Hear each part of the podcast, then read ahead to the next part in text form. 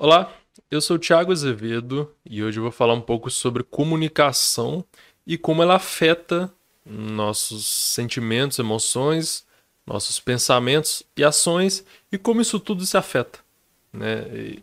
Essas coisas estão ligadas em vias de mão dupla. Então, uma coisa afeta a outra, vira uma bagunça, mas eu vou explicar. É, primeiro, a comunicação ela é complicada e ela tem ruído. Por exemplo, o que eu tenho na minha cabeça é uma coisa.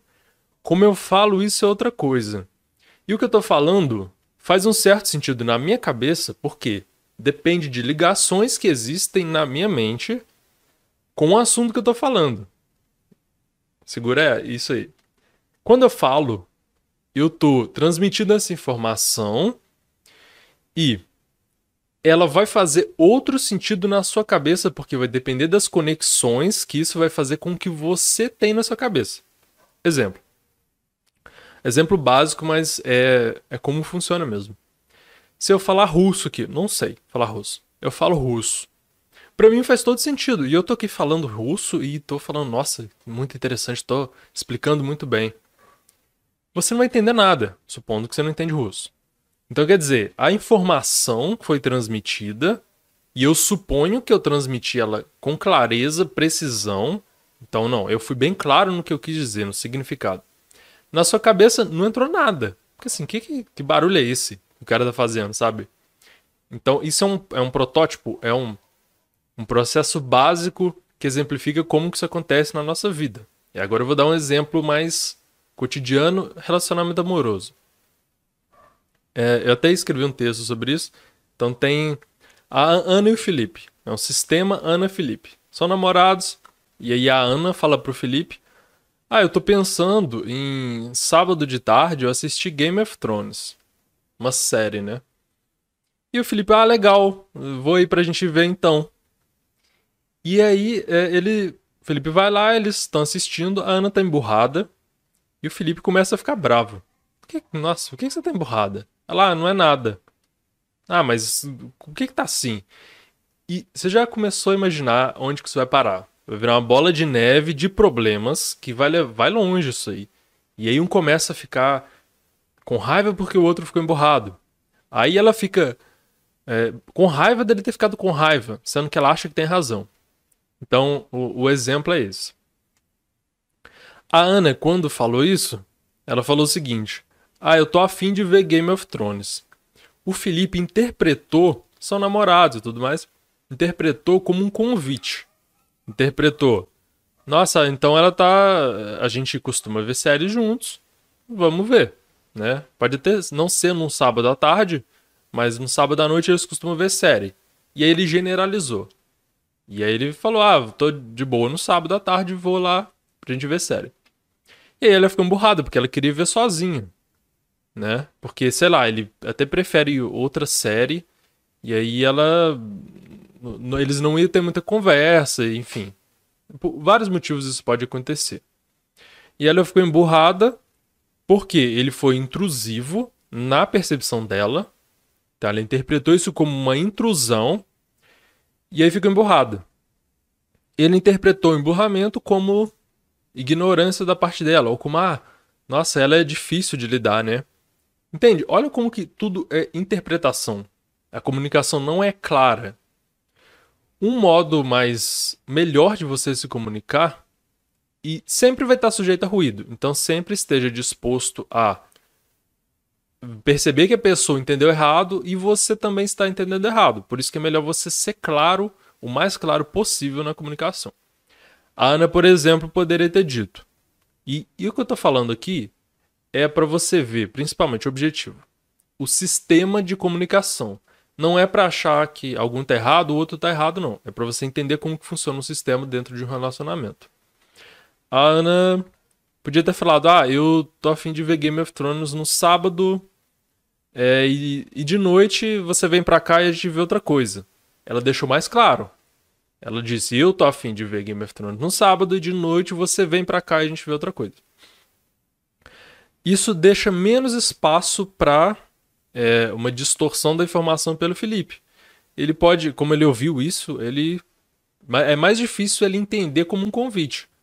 Que ele ouviu o seguinte: Ah, ela tá a fim de ver Game of Thrones e me chamou ir lá de noite. Ela vai vir de tarde Game of Thrones. Então acho que não é para mim. Ok. Depende também do Felipe é, ser receptivo a isso e entender. Porque ele poderia interpretar, ah, mas ela quer ver sozinha, ela não gosta de mim. E aí também tem problemas individuais. A pessoa, por causa de crenças dela, por causa da forma como ela vê as coisas, ela pode ver outros problemas. Mas vamos deixar isso de lado por enquanto. E o Felipe, por exemplo, ele sentiu como se como se fosse um convite, como se ele, se ele tivesse essa liberdade e talvez tenha, não é um problema, mas a liberdade ela depende da relação. Não dá para dizer assim, ah, porque eles são namorados, ele tem o direito de estar lá. Ou, não, ele não tem o direito. É mais útil você pensar nessa relação quanto à liberdade, como que vai funcionar pros dois. Não sou eu, outra pessoa de fora, dizendo isso. Que a relação é deles, afinal de contas. Daí, é, Felipe pode. Talvez ele seria melhor comunicando isso se ele perguntasse: Ah, você quer que eu vá assistir com você? É diferente de ele dizer, eu vou ir. E ela pode dizer, ah, é, ah não, eu tô afim de ver sozinho. Ou ver com uma amiga minha, ou não sei o quê. E aí, se ele aceita de boa, fala, beleza, então de noite a gente vê a outra série. E, ok, né? Você já, já cortou o mal pela raiz. Não começou a bola de neve lá de, de problema e de briga. Daí depois, na parte do emburramento, o melhor se fazer. Eu sei que às vezes a gente não quer falar, tá emburrado, enfim. Mas o melhor a se fazer seria ela dizer, ou ter dito antes, né, que não queria, ou o Felipe ter entendido que ela não não estava convidando exatamente, mas ela dizer, na boa, não precisa brigar. Ah, eu queria ver sozinho, eu queria ver com minha amiga porque não sei o quê. Porque ela vê a série e, e tá acostumada, a gente conversa sempre, a gente vê junto. Você não vê, você nem gosta e tal. E o Felipe, em vez de ficar bravo com o emburramento, poderia ter outras formas de lidar com isso. Né? Poderia perguntar com mais jeito, poderia dar um tempo dela e perguntar outra hora. E o que eu estou dizendo é: você tem que ter cuidado com as consequências também do que você faz. Pode ser que você pense, não é justo porque eu tô certo. Mas assim, no que, que isso vai dar? Será que adianta você estar tá certo e ser justo e isso desandar? Você virar uma bola de neve e vocês dois caírem juntos, sabe? Às vezes não vale a pena. Tá? Às vezes é engolir orgulho também, dar uma camada. Enfim. E outro exemplo, nesse caso, é pessoal. Eu comentei ontem algum texto sobre raiva, sobre como era não tão bom você expressar raiva na hora que você está com raiva, por exemplo, ah, eu quero quebrar a cara de alguém, vou lá e quebrar a cara de alguém. Isso não descarrega a raiva exatamente. Isso você pode alimentar a raiva, não vou comentar agora.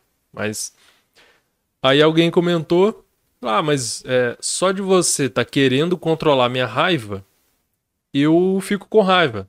E a pessoa comentou na boa. Eu tava explicando o que, que ela sentia com aquilo. E eu levei na boa também, claro. E é interessante porque foi a interpretação dele, no caso, né? Assim, eu não tive nenhuma intenção de controlar a raiva de ninguém. Só tava dizendo assim, ó, tem melhores formas e piores de se lidar com a raiva.